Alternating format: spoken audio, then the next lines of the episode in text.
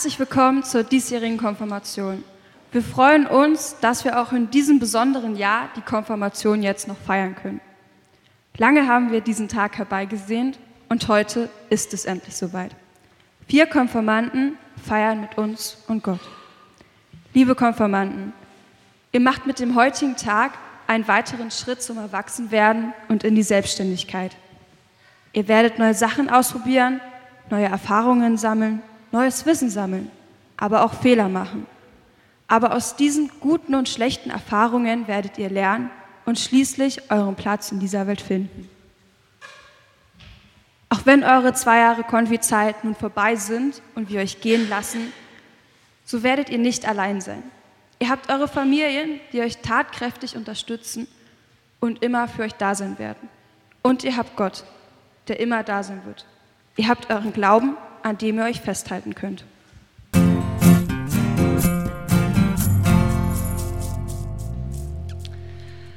Liebe Konfirmanden, liebe Eltern und liebe Gemeinde, die heutige Predigt ist sehr besonders, genau wie der heutige Tag für euch Konfirmanden.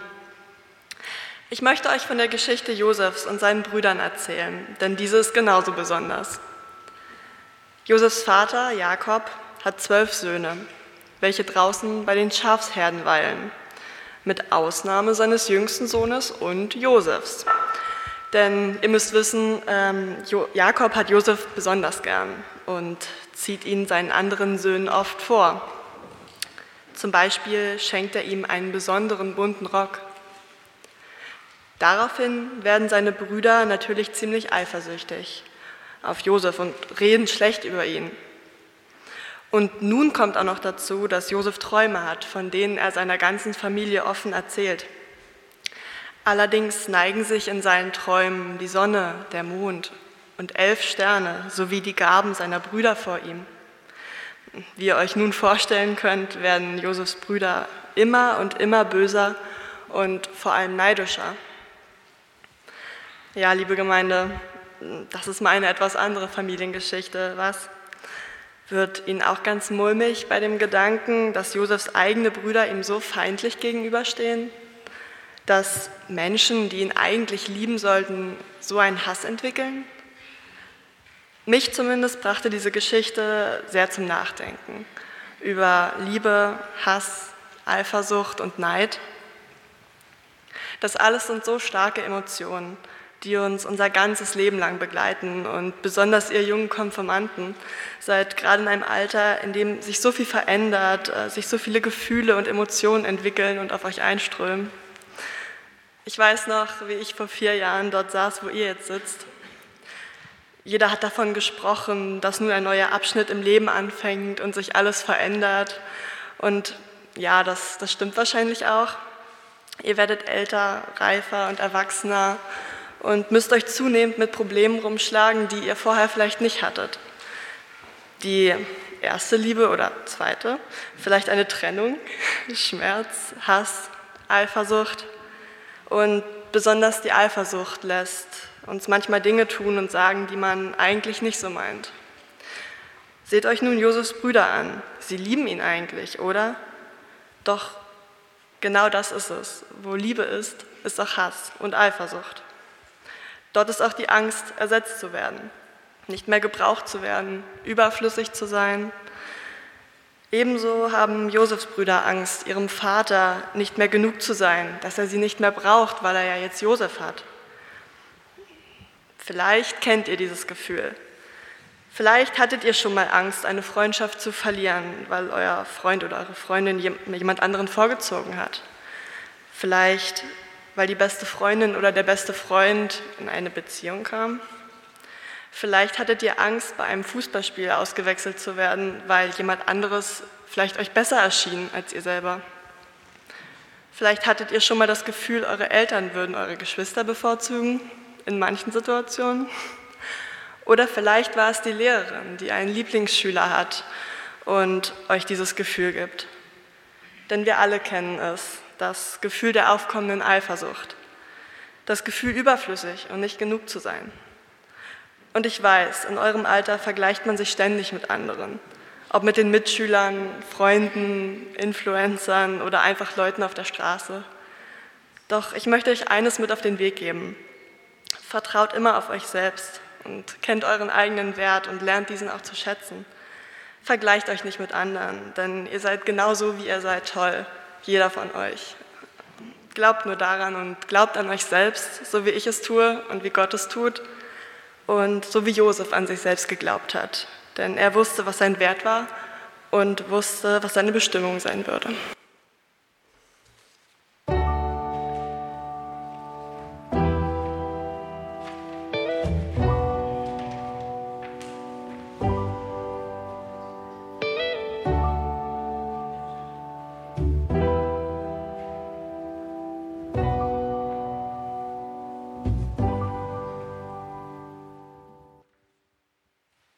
Anna hat es gesagt, glaubt an euch selbst, glaubt, dass ihr etwas wert seid, dass ihr viel wert seid.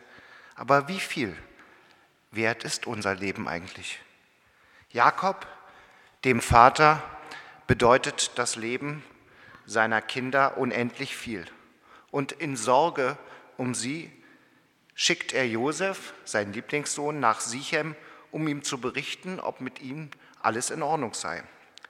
Als die Brüder Josef kommen sehen, den Träumer, der meinte etwas Besseres zu sein als sie, ergreifen sie ihn und werfen ihn in einen leeren Brunnenschacht und verkaufen den Bruder für 20 Silberstücke nach Ägypten als Sklaven. Wie viel ist euer Leben wert, liebe Konfirmanden? Dem Vater Jakob senden sie ein blutiges Gewand, das Gewand von Josef, es war aber Ziegenblut. Außer sich vor Schmerz will der Vater sich nicht trösten lassen von niemandem. Josef aber wird an Potiphar, einen hohen Beamten des Pharaos in Ägypten, verkauft. Tja, in eine große Fleischfabrik nach Westfalen hatten ihn die Zwischenhändler verkauft. Man nannte sie hier Wanderarbeiter und sie lebten in prekären Arbeits- und Wohnverhältnissen. Josef wohnte jetzt mit 20 anderen Werksarbeitern in einer Containerunterkunft. Sie alle teilten sich eine Dusche und eine Toilette. Hier war er nun ganz einsam und alleine in einem fremden Land fern der Heimat. Aber er lebte. Wie einsam er sich fühlte, er vertraute auf Gott, dass er auch, ihn auch an diesem Ort nicht im Stich lassen werde. Der Chef des Fleischunternehmens war ein mächtiger Mann, der größte Schlachthofbetreiber in Deutschland. Er war in Gesellschaft und Politik hoch anerkannt und zudem der größte Sponsor des beliebtesten Fußballclubs der Region. An den Wanderarbeitern verdiente er ganz gut. Dass dafür die Arbeiter wie Josef den Preis zahlten, war ihm egal. Josef wünschte sich, dass in der Welt mehr Gerechtigkeit herrschen solle. Aber er klagte nicht über die schwere Arbeit im Schlachthof und auch nicht über die oft menschenunwürdigen Zustände in seiner Wohnung. Sein Glaube machte ihn stark und er war fleißig.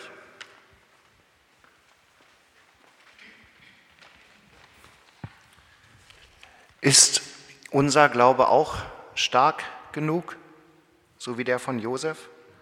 Ja, Josef vertraute Gott und der ließ ihn nicht im Stich. Und alles, was er bei Potiphar, seinem Herrn, anpackte, gelang ihm sehr gut. Und so machte ihm mit Gottes Hilfe Potiphar zum Verwalter von seinem gesamten Besitz. Josef aber sah sehr gut aus und die Gemahlin seines Herrn fand großen Gefallen an ihm.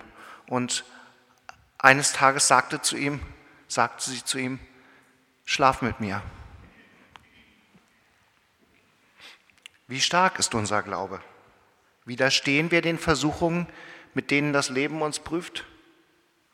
Als Christen beten wir, vergib uns unsere Schuld.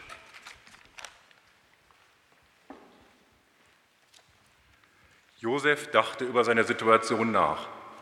Sollte er das verlockende Angebot der Gattin des Unternehmers annehmen und sich mit ihr einlassen? Dadurch würde er seinem Arbeitgeber, der ihm die Chance zum Aufstieg gegeben hatte, die Treue und das Vertrauen brechen. Oder sollte er das Angebot der hübschen Frau zurückweisen und sich damit ihrem Zorn und ihren Rachegelüsten aussetzen? Ein echtes Dilemma, in dem er da steckte. Warum lässt Gott es zu, dass es ihm, egal was er tat, dann schlecht ergehen würde? Er dachte an die aktuelle MeToo-Bewegung, von der er gehört hatte, wo Menschen ihre Macht und ihr Geld ausnutzen, um andere gefügig zu machen. Wer will hier ein gerechtes Urteil erwarten? Denn nur die Beteiligten selbst und Gott kennen die Wahrheit. Aber auch in dieser Ausweglosigkeit hatte er ein unerschütterliches Gottvertrauen. Sein Glaube sagte ihm, dass er einfach seinem Gewissen folgen müsse. Dies tat er letztlich auch mit voller Überzeugung und er nahm dafür die Konsequenzen bewusst in Kauf.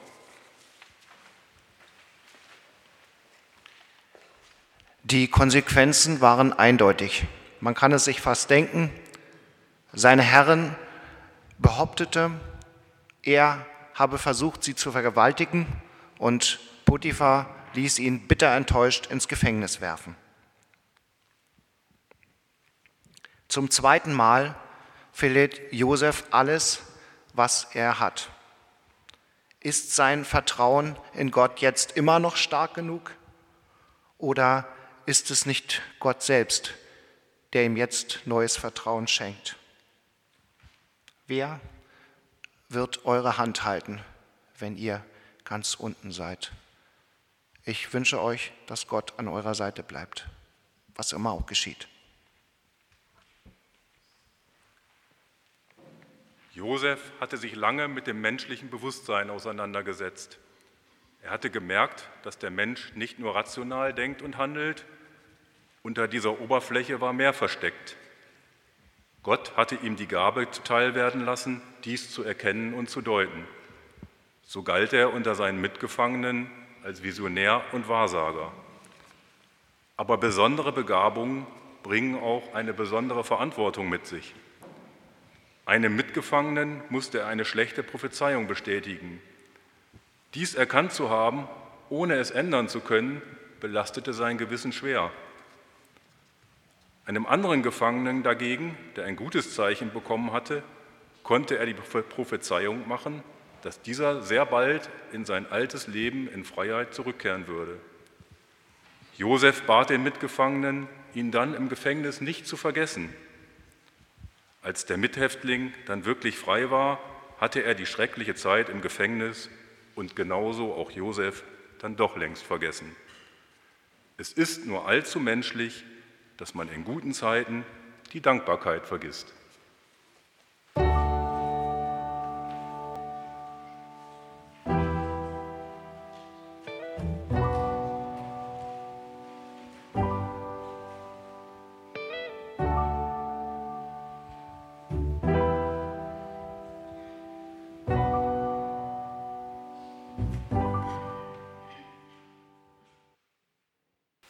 Also Sachen gibt's, die gibt's gar nicht.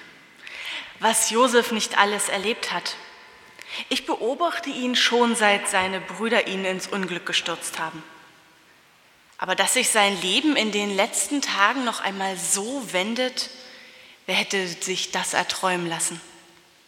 Aber am besten fange ich einmal von vorne an. Als Josef ins Gefängnis geworfen wurde, versuchte ich ihn immer wieder zu besuchen. Ihr könnt euch gar nicht vorstellen, wie schlecht es ihm ging. Anfangs hat er sich noch gefreut, mich zu sehen und hat mir erzählt, was er im Leben noch alles so machen möchte. Er hatte so viele Träume davon, wie sein Leben mal sein könnte. Doch nach und nach hat er jegliche Hoffnung verloren. Er glaubte gar nicht mehr daran, dass er das Gefängnis je verlassen wird. Irgendwann wurde er sogar wütend auf mich. Ich meine, ich kann ihn auch verstehen. Er saß da fest und ich als Vogel konnte einfach wieder aus den dunklen Mauern schlüpfen. Als ich ihn mal wieder besuchte, da öffnete sich plötzlich die Tür zu seiner Zelle und der Gefängnisvorsteher rief, Josef, du sollst zum König kommen und seine Träume deuten. Ich dachte, das gibt's nicht.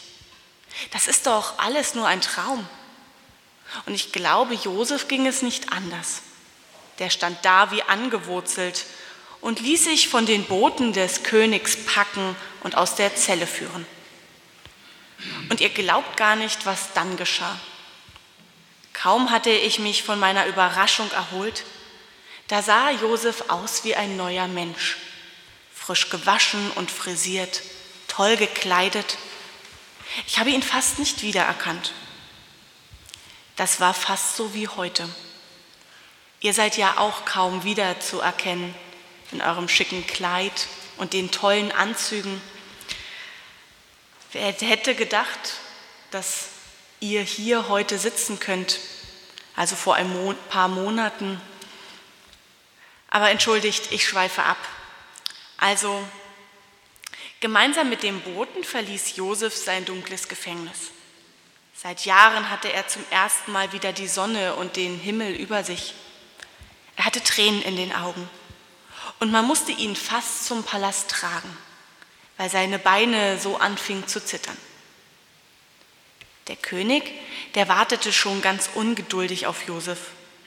Und er war noch gar nicht richtig angekommen. Da fragte der König, ist es wahr, dass du Träume deuten kannst? Josef erwiderte aber bescheiden, nein, das kann ich nicht, aber Gott kann mir sagen, was eure Träume bedeuten. Und ich muss euch sagen, der König hatte wirklich komische Träume. Er träumte zum Beispiel davon, dass er am Ufer des Nils stand.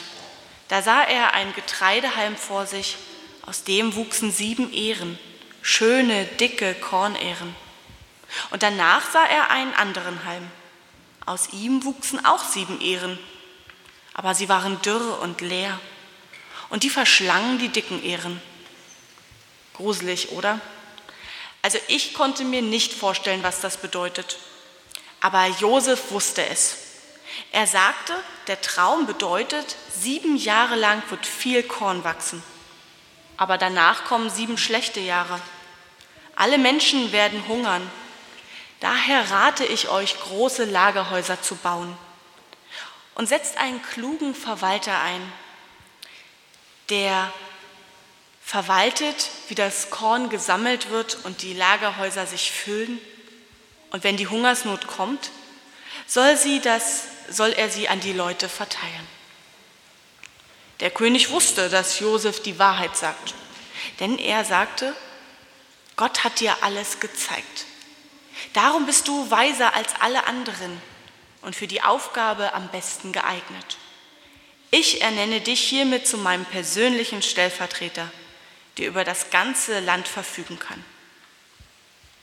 Und jetzt Jetzt reise ich mit Josef durch das ganze Land und beobachte, wie er überall Lagerhäuser baut. Josef hatte eine schwere Aufgabe bekommen, doch Gott gibt ihm die Kraft, damit er sie erfüllen kann. Nach so vielen Jahren verstand er, warum er seinen Vater verlassen musste.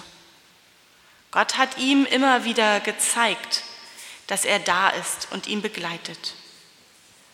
Gott hat ihn auch in dieses Land geführt, damit er die Menschen vor einer schweren Hungersnot bewahren kann. Heute macht ihr einen Schritt in eine noch unbekannte Zukunft. Was wird euer Leben für euch bereithalten?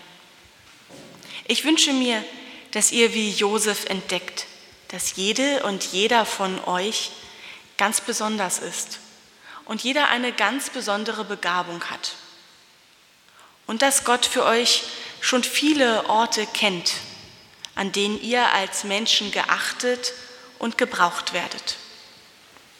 Amen. Where are you now when darkness seems to win? Where are you now when the world is crying?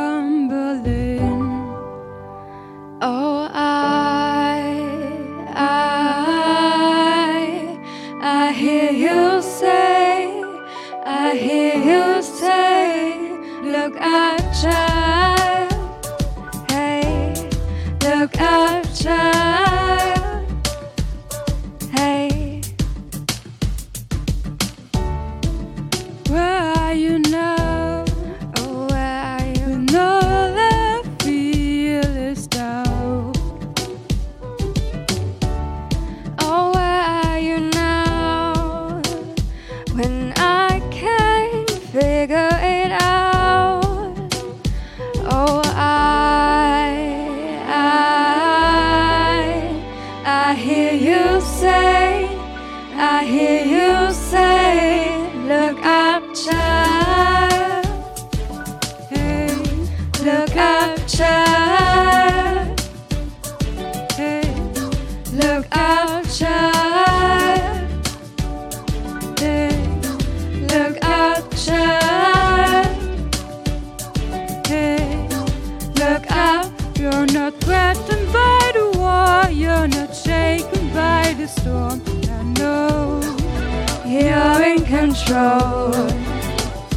Even in our suffering, even when it can't be seen, I know you're in control. I, I hear you say, I hear you say, look up, child. Look up, child. Hey,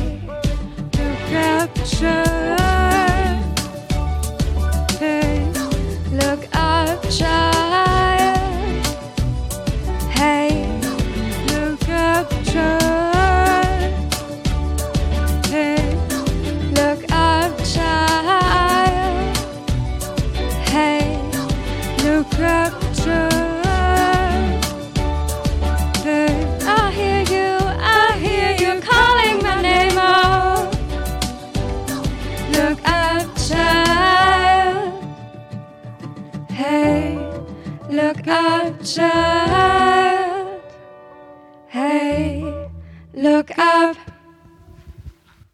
Liebe Konfirmandinnen und Konfirmanden, ihr seid getauft auf den Namen des Gottes, des Vaters, des Sohnes und des Heiligen Geistes.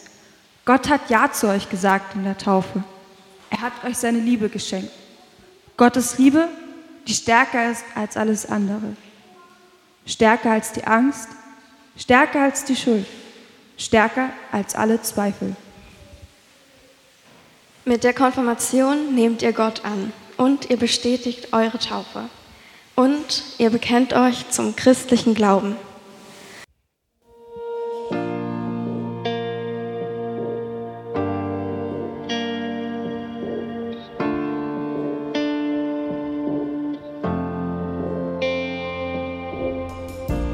Immer wenn ich tiefer als der Boden bin und meine Augen nur noch leere Hüllen sind, abgetaucht, aufgebraucht von mir. Wenn Männer mit orangen Haaren die Welt regieren, das Wetter leugnen und nur mit der Wahrheit spielen, ist es Zeit, endlich Zeit für ihn. Und dann kommt er und scheint sein Licht auf mich. Er ist mein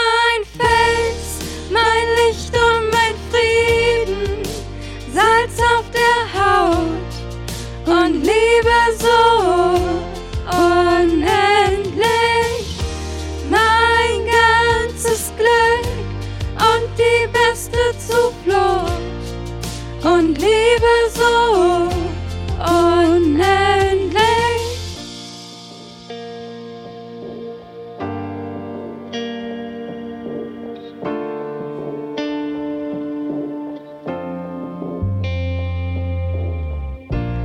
Diese Eisenschuhe sind mir viel zu schwer. Ich will unter Wasser atmen, doch ich kann nicht mehr.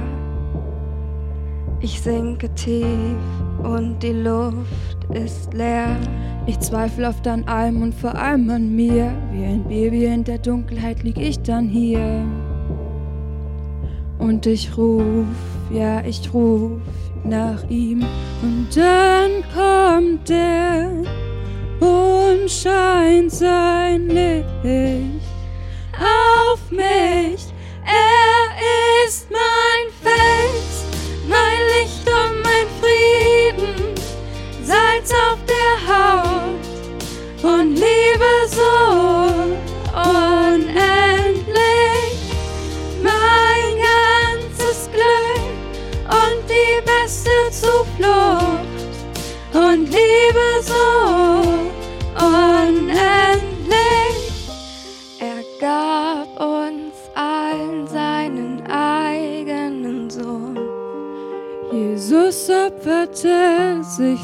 Vergebung unserer Sünden.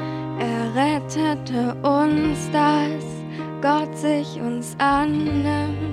Jesus der Retter, Gott ist mein Fels, mein Licht und mein Frieden, Salz auf der Haut und Liebe so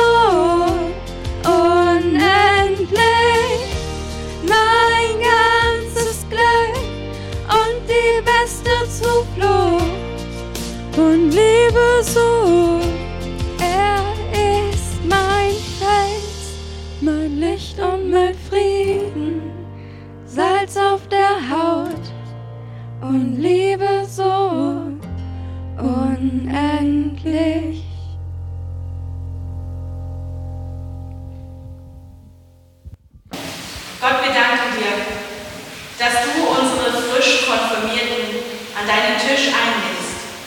Lass sie spüren, du bist da.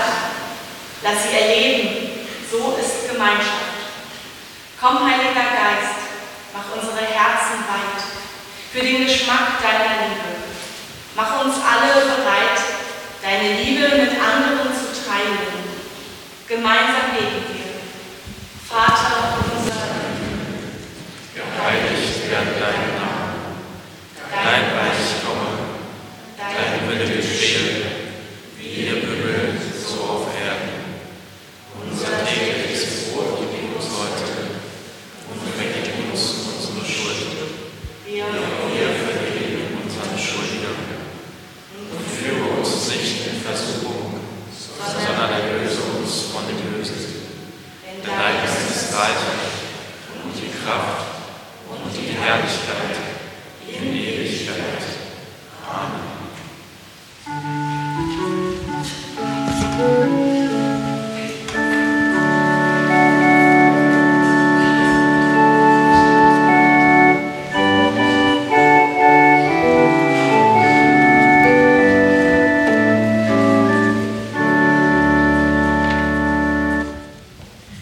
Der Gottesdienst ist nun fast vorbei. Wir danken allen, die mit den Konfirmanden und uns gefeiert haben. Und auch denen, die im Vorfeld zur Vorbereitung des Gottesdienstes geholfen haben. Auch wenn wir jetzt alle auseinandergehen, so werdet ihr mit euren Familien im kleinen Kreis weiter feiern. Trotzdem bleiben wir alle durch unseren Glauben verbunden. Denn Gottes Segen begleitet nicht nur die Konfirmanden auf ihren Wegen, sondern uns alle.